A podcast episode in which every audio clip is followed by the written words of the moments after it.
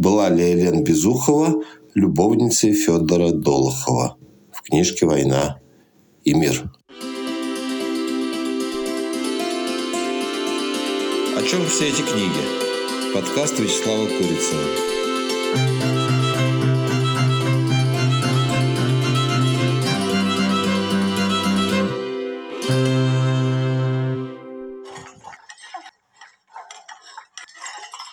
Звуки из недавнего английского сериала «Война и мир». Это Федор Долохов повалил Елену Безухову на стол, заставленный посудой с известной целью то есть посуда с известной целью была туда поставлена и повалил Долохов с понятной целью. Посуда, разумеется, шатается, стукается, гремит. Э, в романе Толстого такой сцены нету. И нет вообще ни одной сцены настолько интимной. Бывают ситуации, когда герои заходят в важное помещение, как, например, Соня и Николай Ростов в сарай. Бывают случаи, когда герои покидают подобное помещение, как, например, Пьер спальню после первой брачной ночи. Но непосредственно ничего такого нам автор не показывает. Так у него не всегда. В Анне Карениной, например, есть очень выразительный эпизод, когда Вронский, овладев заглавной героиней, ему кажется, что он разрезает ее на части, будто бы куски тела начинают вокруг него летать. Но в «Войне и мире», повторяю, ничего подобного нету.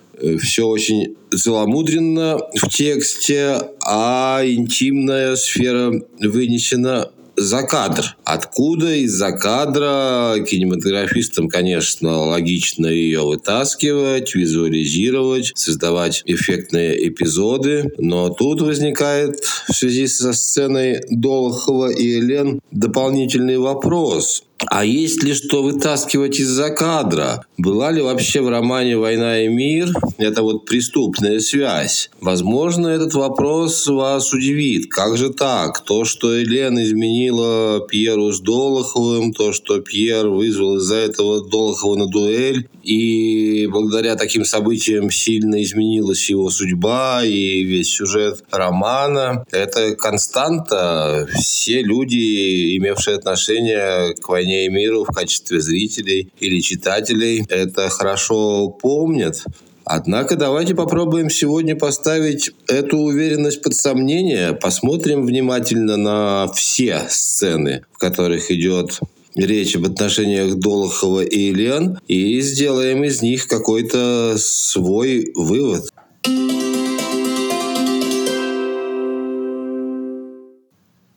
Всего в книжке что-то около семи моментов, имеющих отношение к этой теме. Впервые она возникает в светской беседе. Княгиня Анна Михайловна Друбецкая закатывает глаза, завела глаза, завела, так сказано у Толстого. На лице ее выразилась глубокая скорбь, и она стала говорить следующее. «Ах, мой друг, он очень несчастлив. Ежели правда, что мы слышали, это ужасно. И думали ли мы, когда так радовались его счастью? И такая высокая, такая небесная душа, этот молодой Безухов. Да, я от души жалею его и постараюсь дать ему утешение. Чуть попозже на полфразы перебили э, Друбецкую в романе, чтобы спросить, что она имела в виду. Но вот я ее перебил чуть раньше. Анна Михайловна глубоко вздохнула. «Долохов Марии Ивановны сын», — сказала она таинственным шепотом. «Говорят, совсем скомпрометировал ее».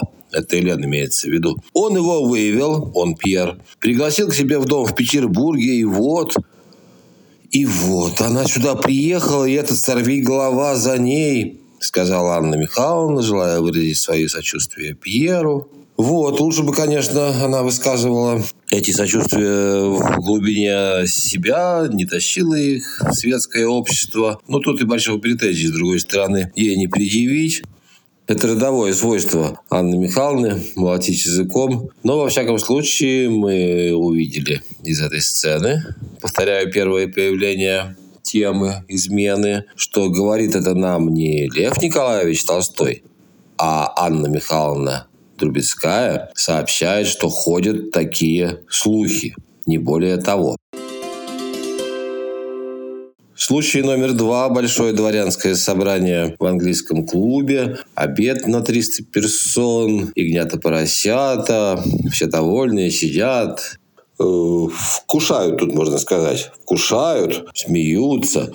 Только Пьеру Безухову не по себе на этом празднике жизни. Он с видом совершенной рассеянности потеряет пальцем переносицу. В черновике даже было написано, что ковыряет этим пальцем в носу. Находится в полнейшей прострации в связи с тем, что, во-первых, э, дома ему княжна, родственница умершего отца, о чем-то намекала. А во-вторых, он получил не что-нибудь, а анонимное письмо, в котором э, черным по белому написано, что он не видит через свои очки, что очевидно для всех окружающих, а именно связь Долохова с, с его женой для Пьера это как э, как выражаются, обухом по голове. Он только что об этом узнал, еще не понимает, как ему к этой информации отнести. Для начала отказывается в нее верить.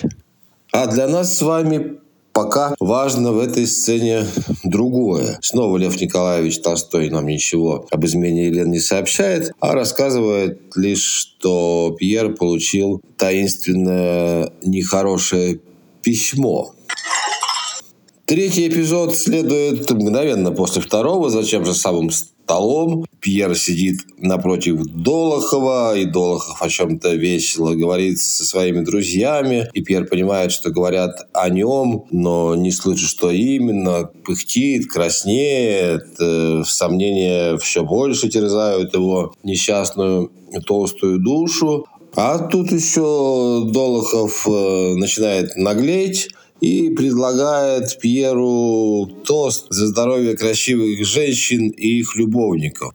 Называет при этом Пьера Петрушей, смотрит ему в глаза с дикой усмешкой. То есть э, воспроизводит ту же самую информацию о том, что он Долхов теперь любовник жены Пьера, ну, не прямым текстом, но в каком-то смысле даже более чем прямым, с откровенной издевкой снова фиксируя, что это так себя ведет Долохов, а не Толстой что-то сообщает о его отношениях э, с женой, давайте заметим вот что.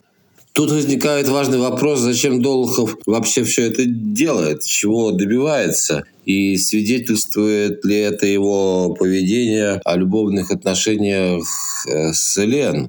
Скандал, в общем, Долохову не выгоден. У него все было хорошо. Он имел замечательную, красивую женщину. Пил вино ее мужа, ел э, перепелок ее мужа, жил в, ее, в его доме, занимал наверняка деньги. Очень удобная комбинация, а этим вот скандалом Долохов сам ее разваливает. Тут, конечно, можно ответить, э, что Долохов, в принципе, иногда не может сдержаться. Мы помним, что в начале романа они Долхов и Пьер привязали друг к другу квартального, это полицейский чин, и медведя. И в этот момент Долхов, наверное, понимал, чем это ему грозит. И в итоге действительно его разжаловали в солдаты, но остановиться он не мог. Вот так это его дикое чувство, так оно его тащит. И, возможно, это странное поведение Долохова, эти слова, это ключевой вопрос, к которому мы чуть попозже вернемся. А пока я и в третий раз фиксирую тот факт, что никакого сообщения от лица Толстого о связи между Долоховым и Елен нету. Указано, что по ходу этой стычки с Долоховым Пьер потерял свои сомнения и понял, что да, преступная связь действительно существует. Но опять же, нигде в «Войне и мире» не указано, что Пьер всегда все понимает правильно. Напротив, есть масса примеров ошибочных действий в его исполнении. Следующий момент уже после дуэли. Если кто-то забыл, я напомню, что да, в той сцене Пьер вызвал страшного Долохова на дуэли, пиф-паф, джу-джу-джу-джу, и Пьер, неожиданно выстрелив, случайно нажав на курок, едва не убил Долохова, а тот уже не смог, лежа в снегу, нанести прицельный ответный выстрел. Заядлый бретёр потерпел поражение. Ура, ура, Пьер выиграл. И вот он утром с больной головой в своем кабинете, и к нему врывается Элен и начинает скандалить как раз из-за дуэли. «Вот, храбрец отыскался! Ну, отвечайте, что вы хотели этим доказать? Что, я вас спрашиваю? Верите всему, что вам скажут? Вам сказали, что Долохов мой любовник, и вы поверили?» Тем самым Элен имплицитно утверждает, что зря Пьер этому поверил. «Что вы этим доказали? Что вы доказали этой дуэлью то, что вы дурак. К чему это поведет? К тому, что я сделал с посмешищем всей Москвы тому, чтобы всякий сказал, что вы в пьяном виде, не помня себя, вызвали на дуэль человека, которого вы без основания ревнуете. Замечаем, что Элен впрямую говорит, что Пьер ревнует Долохова без оснований. Елена все более и более возвышала голос и удушевлялась. Человека, который лучше вас во всех отношениях. Почему вы могли поверить, что он любовник мой? Почему? Потому что я люблю его общество. Если вы были умнее и приятнее, то я бы предпочитала ваше. Тут мы не согласны с Елен? что Долохов умнее и приятнее Пьера, но в принципе понимаем ее в каком-то смысле, что в обществе мужа слишком возвышенного, нравственного и склонного к любомудрствованиям, ей было бы, может быть, и не так интересно, как э, с Долоховым. Вот перед нами еще одна сцена, в которой утверждается, что связи не было. Многовато, конечно, раз. Целых три раза я насчитал в этом монологе, как Элен отрицает измену три раза многовато, подозрительно. И понятно, что Елена ни в коем случае не могла бы сейчас эту измену признать, потому что измена могла бы быть формальным основанием для развода, в результате которого Елена бы осталась ни с чем. А так э, набухает разрыв, в результате которого Елена останется законной женой и будет пользоваться половиной богатств, доставшихся Безухову. Поэтому, конечно, тут не могло быть сообщено от лица Элен, что связь была. Тем не менее, снова фиксируем, что доказательств наличия связи мы и в этом случае не обнаружили. Не обнаружили. Ситуация номер пять. К Пьеру вваливается князь Василий. Отец Елен все с той же речью. Мой друг, что ты наделал в Москве, за что ты поссорился с Лёлей, mon cher. Лёлей только князь Василий называет Елен в романе, и то всего лишь два раза. «За что ты поссорился с Лёлей? Ты в заблуждении. Я все узнал. Я могу тебе сказать верно, что Елен невинна перед тобой, как Христос перед жидами». Там, конечно, в книжке написано не «же», а слово целиком. Но сейчас это слово произносить нельзя, во всяком случае в интернете, потому что интернет может тебя за это изрыгнуть. Было бы, конечно, оригинально в литературном смысле, если бы князь Василий действительно говорил Пьеру, что Елена невинна перед тобой, как Христос перед же, а еще лучше он ведь мог бы все слова этой фразы сократить до первых букв – НПТ-КХПЖ, кричит э, князь Василий Пьеру, а он отвечает Я НВ ЧНПМКХПЖ, имея в виду, что я не верю, что Елена невинна передо мною, как Христос перед Же, между прочим, у Толстого есть э, замечательный фрагмент, опять же, вот в Анне Карениной, когда персонажи ухитряются расшифровывать столь длинные аббревиатуры. Левину нужно объясниться с Кити, и он пишет пальцем на пыльном шкафу несколько букв. Ну как несколько? Пишет он следующее. КВМО, НБМБ, ЗЛЭ, и Т. И замечательным образом э, Кити понимает, что там написано. Написано там, зашифровано. Когда вы мне ответили, этого не может быть, значило ли это, что никогда или тогда? Не совсем понятная фраза.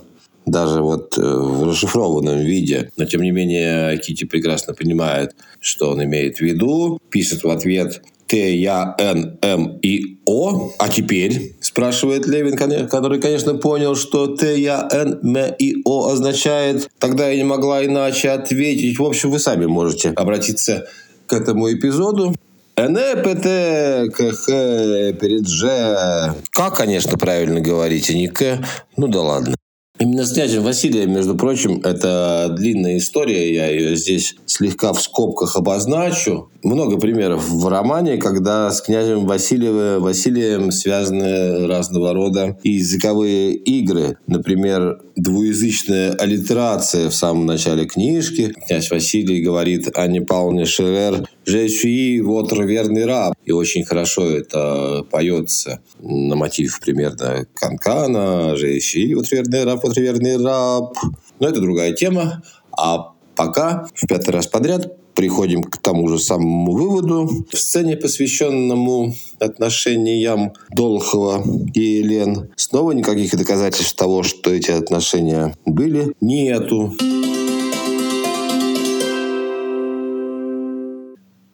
И, наконец, еще один случай, который очень далеко отстоит от всех, что цитировались раньше, прошло пара томов, Бородинское сражение, Долохов и Пьер встречаются на поле боя. Когда Пьер отошел от Кутузова, Долохов, подвинувшись к нему, взял его за руку. «Очень рад встретить вас здесь, граф», — сказал он ему громко и не стесняясь присутствием посторонних, с особенной решительностью и торжественностью. «Накануне дня, в который Бог знает, кому из нас суждено остаться в живых, я рад случаю сказать вам, что жалею о тех недоразумениях, которые были между нами, и желал бы, чтобы вы не имели против меня ничего.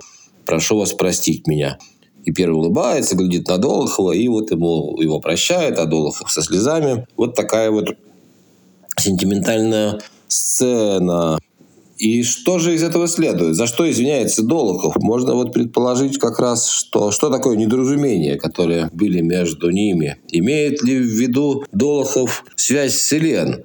Возможно, это и заскакивает в голову первым делом, однако, если мы чуть-чуть поразмыслим, то поймем, что между ними были, было куда более значительное недоразумение. Дуэль. Один другого чуть не убил, а этот другой вообще, Долохов имеется в виду, данную дуэль, затеял для того, чтобы Пьера прикончить гораздо более серьезное недоразумение, вероятно, имеется в виду. Таким образом, и этот момент нам не дает прямого ответа и это, собственно, все, что касается нашей темы. Есть еще в разных местах книжки рассуждения Пьера о том, какая же ему досталась распутная жена, и даже они еще начинаются до того, как Элен стала его женой. Он понимает, что жена нехорошая, но не может обстоятельствам противостоять. В этих рассуждениях, в частности, возникает аж тема инцестуальной связи между Элен и ее братом Анатолием э, Курагиным. Но в любом случае, то, что человек Распутин, это не значит, что он Распутин по отношению к каждому без исключения субъекту. Помню, когда я был на абитуре, у нас в общаге на Большакова 79 была такая Маша Качалкина, имя, вы понимаете, конечно, условное, которая заслуженно имела репутацию веселой девчонки. А был еще такой, условно говоря, Алеша Клубничкин, который пытался у Маши Качалкиной добиться благосклонности от нее а не добился. И был очень зол на Машу, кричал, как же так, она и эту свою благосклонность дала тому-то и тому-то, и тому-то тоже дала, а мне не дала, где справедливость? Ну и, конечно, каждый из нас понимает, что эти рассуждения совершенно ложные, что если Маша интересен там первый, второй, третий, из этого никак не следует, что ей должен был интересен Алеша Клубничкин. Также из того факта, что Элен был интересен ее собственный брат, не следует автоматически, что Долохов ее тоже бы заинтересовал. Итак, предварительные итоги. За то, что роман был, выступают слухи плюс анонимное письмо, а против романа свидетельствуют Елена, ее отец, Долохов дважды выражается неопределенно. И что самое интересное, в книжке нет ни одной сцены, которой Долохов оказался бы рядом с Элен чтобы они действовали вместе, сидели в одной компании, оказались в одной карете, пересеклись на балу, на бале даже, неважно. И это, конечно, имеет значение, что такой сцены нет.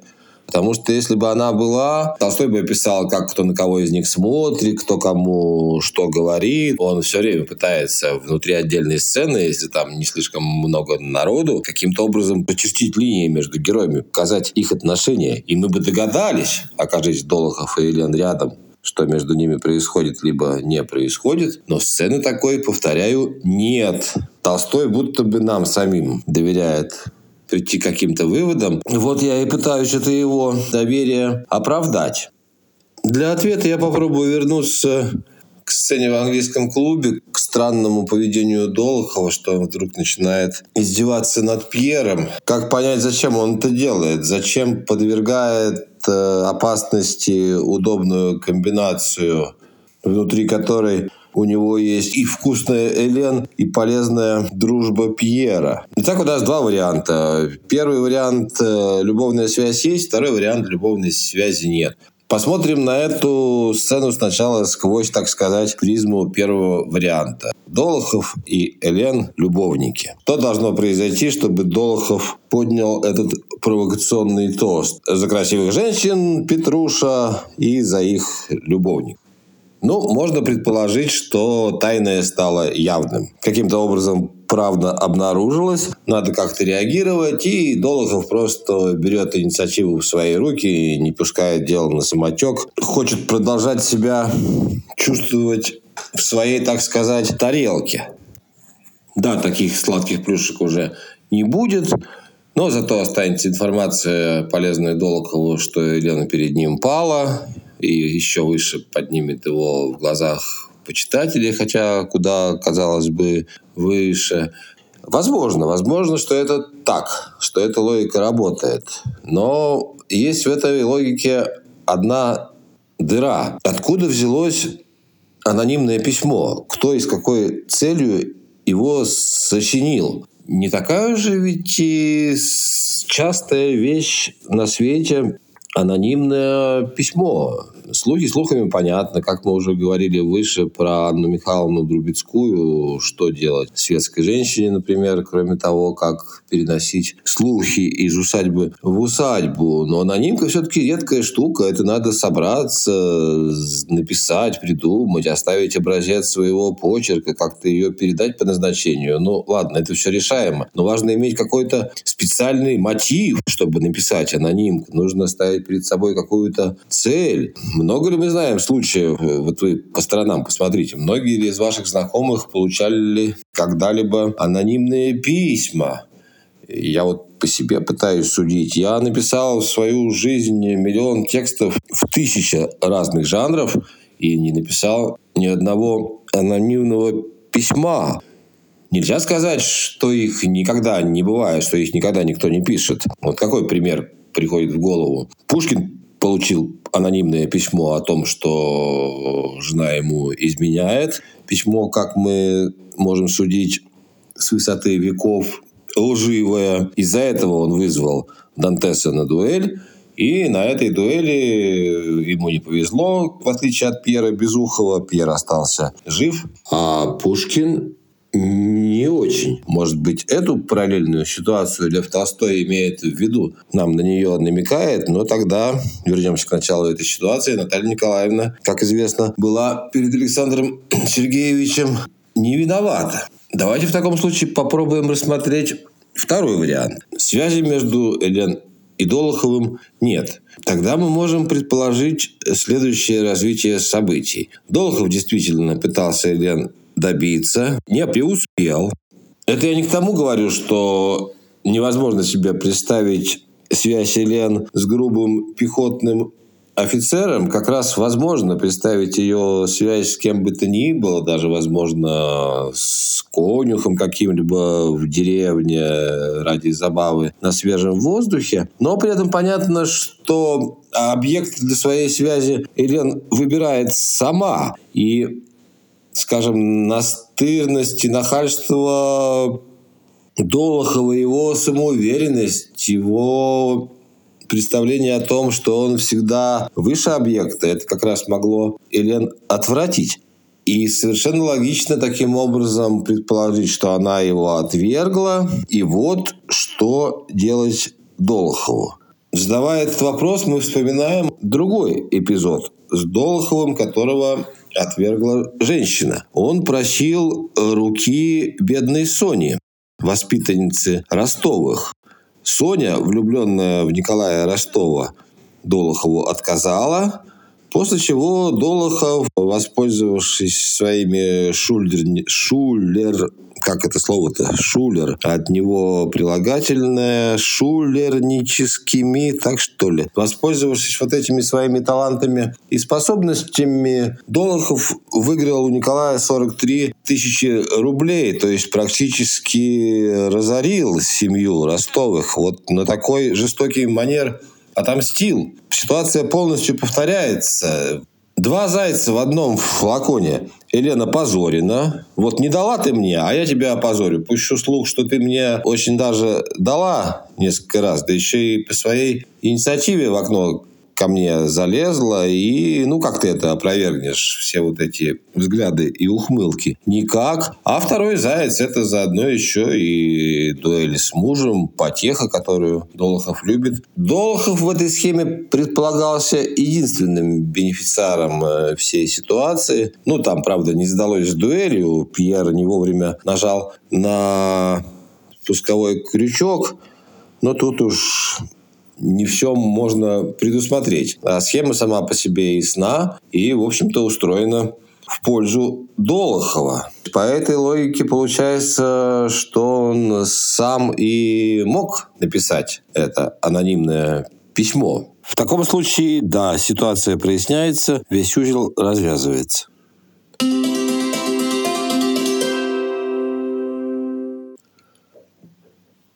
И мир, как известно, имеет, э, имела два грузовых вагона черновиков, которые на время Великой Отечественной войны даже эвакуировали из Москвы в Сибирь, так же, как, например, и тело Ленина. Самые важные вещи в стране, разумеется, это и были две черновики войны и мира и труп Ленина. Обращаться к черновикам, ну, тут вечный закон. Если исследователю то, что написано в черновике помогает продвигать свою концепцию, то он с удовольствием на этот черновик ссылается. А если черновик как-то концепции противоречит, то исследователь э, продвигает вполне законную точку зрения. Дескать, давайте, ребята, отделять одно от другого. Автор раз вычеркнул, значит, оно и не работает, в тексте этого нету, мы должны изучать только текст, а фантазии из черновика приводить в качестве примеров чего бы то ни было некорректно. Так вот, э, в черновиках «Войны и мира» Долохов действительно был автором этого анонимного письма. Мы с вами к этой идее пришли в результате логических рассуждений, Поэтому черновик пусть вот тут на последних секундах подкаста и присутствует в качестве «Ах, как сложно бывает порой не употреблять засоряющий язык бессмысленные выражения». Вот раньше так много не говорили по-русски про вишенку на торте или на торте. Это был подкаст «О чем все эти книги». Я Вячеслав Курицын. Музыка «Добрая ночь». Роман «Война и мир» сочинил Лев Николаевич Толстой.